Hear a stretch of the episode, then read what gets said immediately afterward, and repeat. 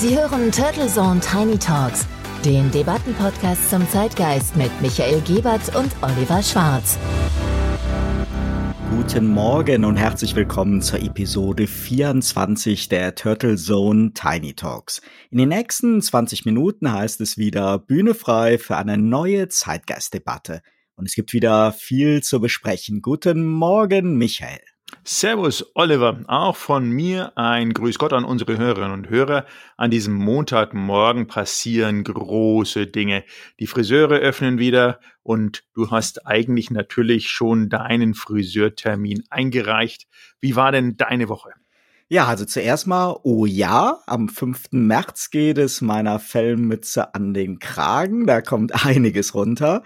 Und ja, in der letzten Woche war mein Highlight ein Podcast-Webinar, das ich für den Bundesverband der Kommunikatoren gehalten habe. Es ging um den Einsatz von Podcasts für die Unternehmenskommunikation und wir hatten fast 300 Anmeldungen. Das Interesse war wirklich riesig. Ja, und schon am morgigen Dienstag haben wir beide ja zusammen mit der Paula Lotte Torm ein weiteres Business-Podcast-Webinar. Da freue ich mich natürlich schon drauf. Ich auch. Äh, noch gibt's auch freie Plätze. Wenn jetzt der eine oder andere unserer Zuhörerinnen und Zuhörer natürlich Interesse hat, sehr, sehr gerne. Mein Highlight der letzten Woche waren einige hundert Jugendliche. Und Jugendliche ist so, ich sag mal so ab 16, 17, 18, 19, die sich zusammengetan haben und in einer sogenannten Zukunftswerkstatt. W2 on Air heißt das Programm, äh, spannenderweise von der Schufa finanziert.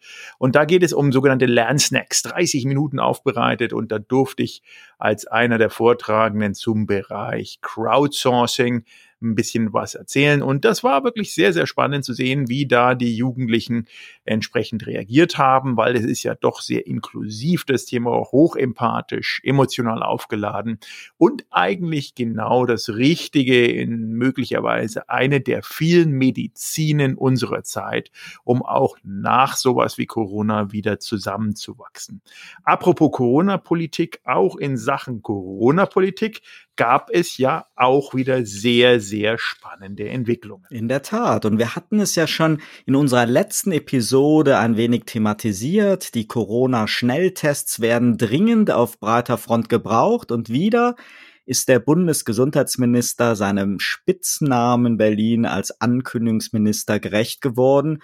Nur leider wird es anscheinend weder ab heute die Schnelltests für jedermann auf breiter Front geben, noch werden diese kostenlos sein.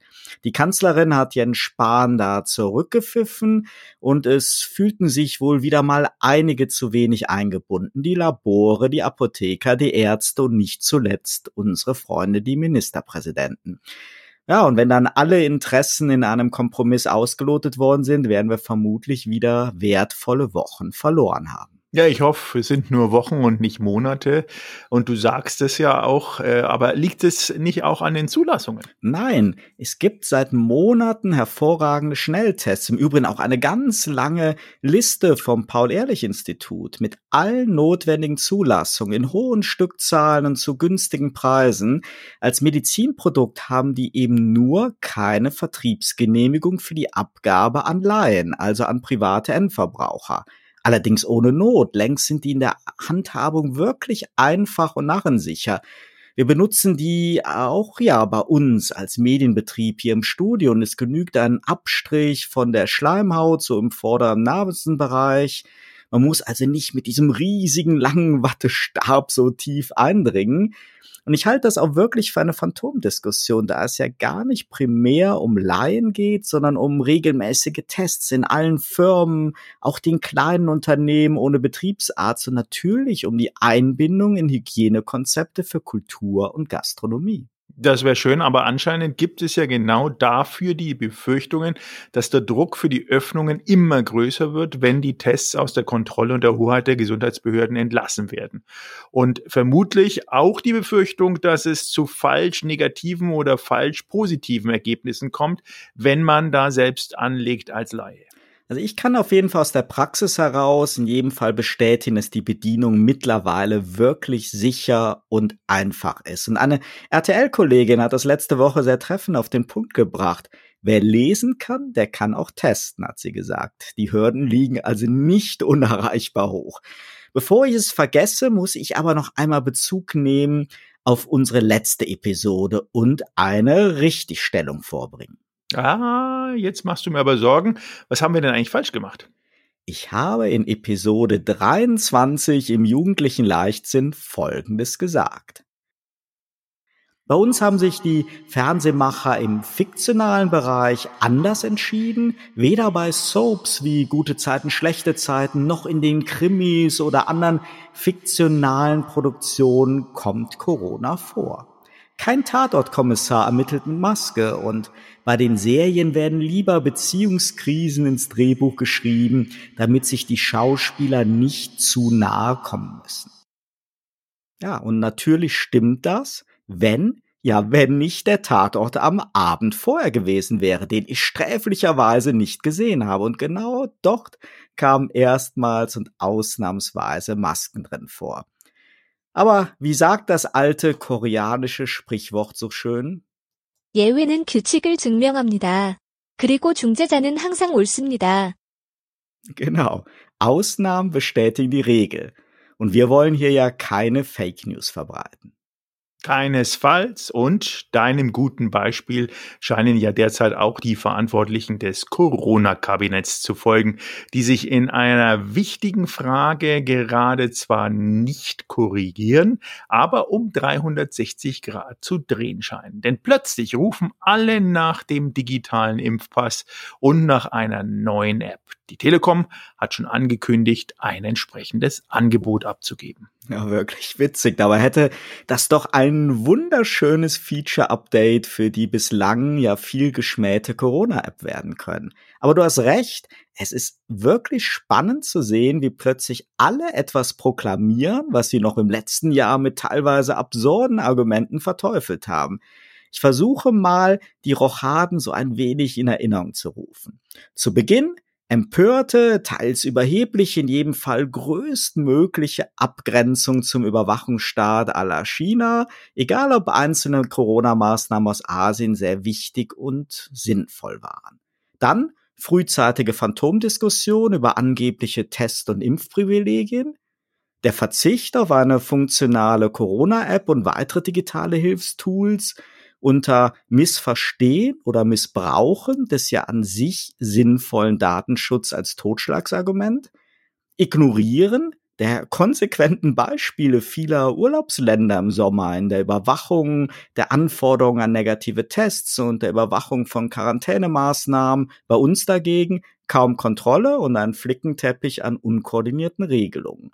Dann der rumpelige Impfstart, der wiederum von einer ja nur pseudoethischen Debatte über Impfreihenfolge und vermeintliche Privilegien begleitet wurde und jetzt trotz Verfügbarkeit der Vakzine weiterhin ein sehr langsames Impftempo. Und wieder kommt der Druck und der Ruf nach einem international irgendwie standardisiertem elektronischen Impfpass aus dem Ausland.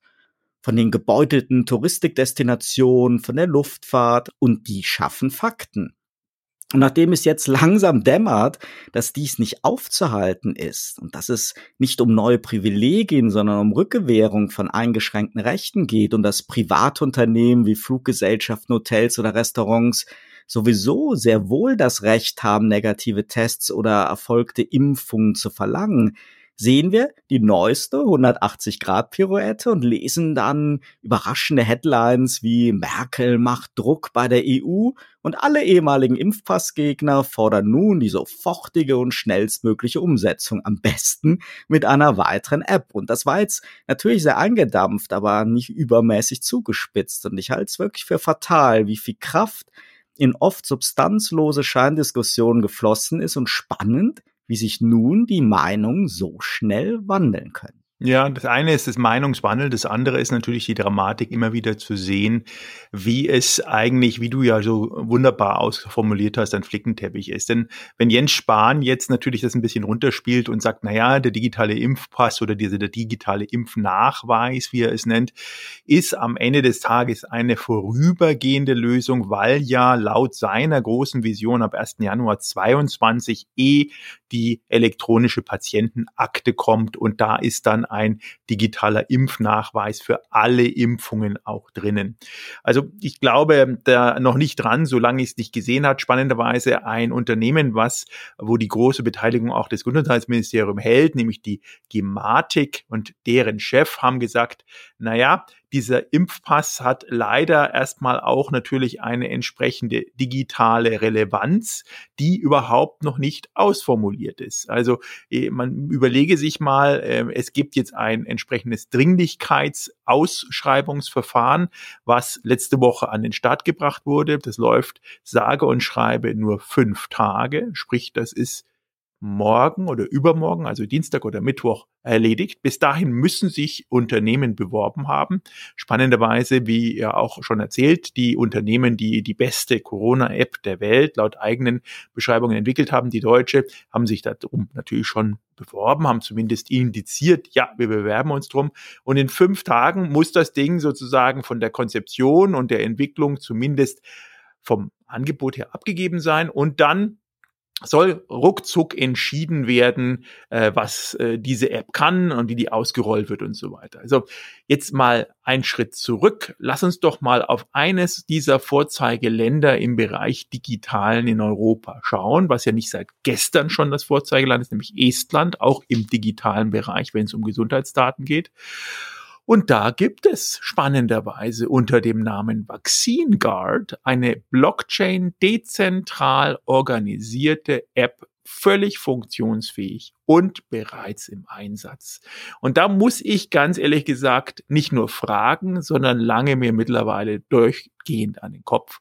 Warum in Europa kann sowas existieren?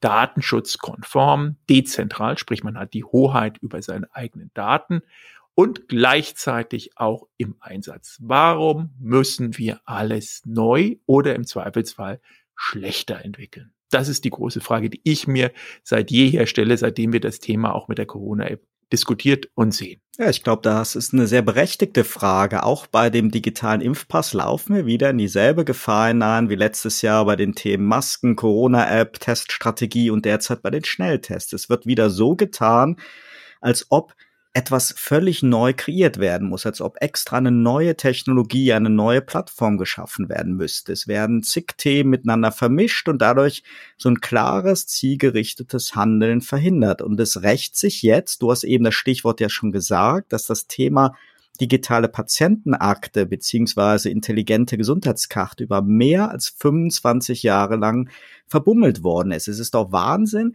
jetzt wieder eine neue App und eine neue Plattform zu schaffen. Viel sinnvoller wäre es ja irgendwie so, die Frontend-Funktionalität in bestehende, häufig genutzte Plattformen wie den DB-Navigator, die Lufthansa-App oder die Corona-App zu integrieren, eventuell auch gleich in mehrere Anwendungen. Das Problem liegt ja eher im Backend, also dem Vorhalten der Daten und wir können halt derzeit im Gegensatz zu anderen Ländern noch nicht auf eine digitale Patientenakte zugreifen oder daraus eben selbstbestimmt, wie wir uns das wünschen, Datenspenden vornehmen. Also werden wir wieder eine weitere Insellösung schaffen und uns international nur sehr schwer mit den Ländern abstimmen können, die uns dort schon weit voraus sind. Und das darf uns aber nicht erneut um Monate zurückwerfen, dass wir wieder statt einer agilen, pragmatischen Lösung eine ja mit einer heißen Nadel gestrickte, dysfunktionale Mogelpackung bekommen. Ja, und zumal ja auch eine EU-Präsidentin, Frau von der Leyen, ja gesagt hat, es muss eine europäische Lösung sein und die auch äh, letzten Freitag auch wirklich in einer Pressekonferenz angekündigt hat, dass es die leben wird. Insofern verstehe ich noch weniger, warum es dann erstmal sozusagen eine Insellösung, eine deutsche Insellösung gibt, wo man ja eigentlich schon weiß, das Geld wird ja dann nochmal ausgegeben, respektive gibt es dann auch in Europa natürlich ein digitales Benchmark. Und ich kann mir sehr, sehr leicht vorstellen, dass da Länder wie Estland ihre Lösung vorstellen und im Zweifelsfall auch führend sind, ohne dort Befindlichkeiten zu wecken. Weil eins muss klar sein, die Zeit eigentlich, dass man politische Spielchen spielt und Befindlichkeiten bedient, sollte zumindest vorbei sein. Und es kommt mir so vor, als wenn die eben nicht vorbei ist. Und es äh, gibt ein paar spannende Kommentare auch in den sozialen Netzen Der eine hat es mal Vergleich, verglichen mit Ulbricht, der gesagt hat, es wird äh, keine Impfpflicht geben, ist vergleichbar mit der Aussage von Ulbricht 61, der gesagt hat, Nina hat eine Absicht, eine Mauer zu bauen. Fand ich ganz äh, passend, weil das ja wirklich komplett konträr ist von dem, was wir gehört haben.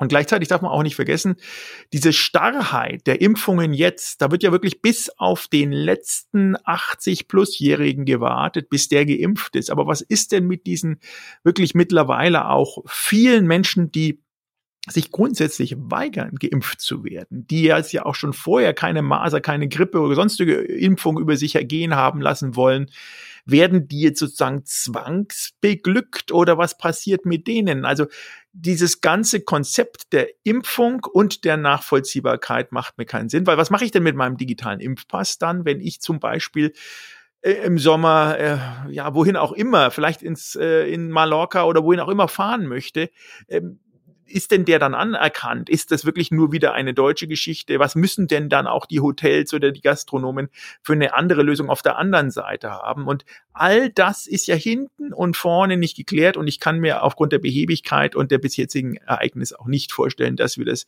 zügig in irgendeiner Art und Weise und relevant ohne größere Kosten, Aufwände und Faxe und was es da so alles gibt und was man hört, äh, auch wirklich hinbekommen. Ja, ich möchte noch mal einen, einen, Blick auf das Frühjahr 2020 werfen und so auf die Ursachen der damaligen Entscheidung gegen agile Teststrategien, gegen eine funktionale Corona-App, gegen digitale Datenerhebung und, und, und. Und es war teilweise unerfahrener, teilweise Überheblichkeit, eine Ignoranz, sehr viel, aber auch Angst. Angst vor der eigenen Bevölkerung. Und da kommen wir auf die unrühmliche Rolle der Quer- und Quarkdenker. Und in der Retrospektive waren die vermutlich viel erfolgreicher im negativen Sinne, als sie es selbst empfinden. Und bis weit in den Herbst hinein herrschte in der Politik große Angst vor einer schneeballartigen Vergrößerung der Bewegung und zahlreiche wichtige Maßnahmen, Entscheidungen, Strategien sind dadurch verzögert oder negativ beeinflusst worden. Und der Schaden, der dadurch angerichtet worden ist, ist wirklich immens in Menschenleben, in Existenzen und, und, und. Und mir geht es nicht um das Demonstrationsrecht der Querdenker, sondern um den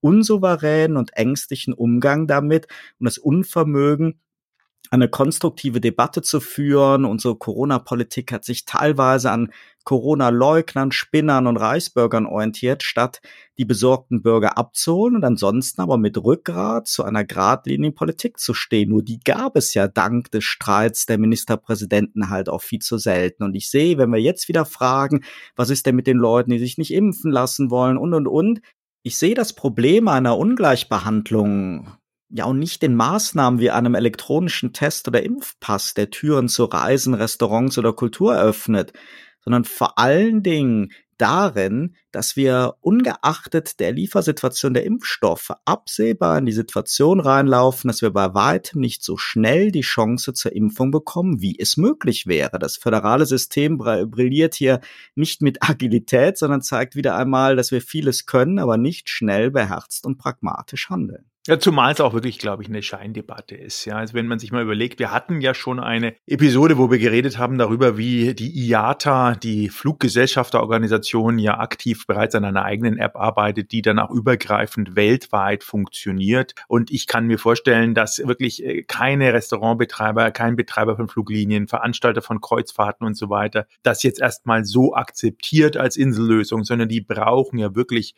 handfest auch eine für sich wirksam wirkende und auch natürlich belastbare Lösung. Das sind ja alle Sachen, die sind völlig ungeklärt. Und ich gebe dir auch recht dahingehend, dass du sagst, ähm, dass die Minoritäten wirklich äh, die maximale Aufmerksamkeit bekommen. Das ist aber auch gelernt. Das ist äh, toll, das ist ein hehres Gut, aber auf der anderen Seite macht es natürlich gerade in solchen wichtigen Zeiten wie in Pandemiezeiten gar keinen Sinn, sondern da ist ja entsprechendes beherztes und auch abgestimmtes Handeln nicht nur gewünscht, sondern gefordert. Ich drücke uns die Daumen, dass wir wirklich diesen Sommer zu pragmatischen und digitalen Maßnahmen für eine Öffnung kommen und wünsche dir eine wunderschöne Woche und unseren Hörerinnen und Hörern. Vielen Dank und eine gute Zeit an unsere Hörerinnen und Hörer. Turtle Zone Tiny Talks, der Debattenpodcast mit Michael Gebert und Oliver Schwarz. Immer zum Wochenstart auf allen Podcast-Plattformen und auf turtlezone.de.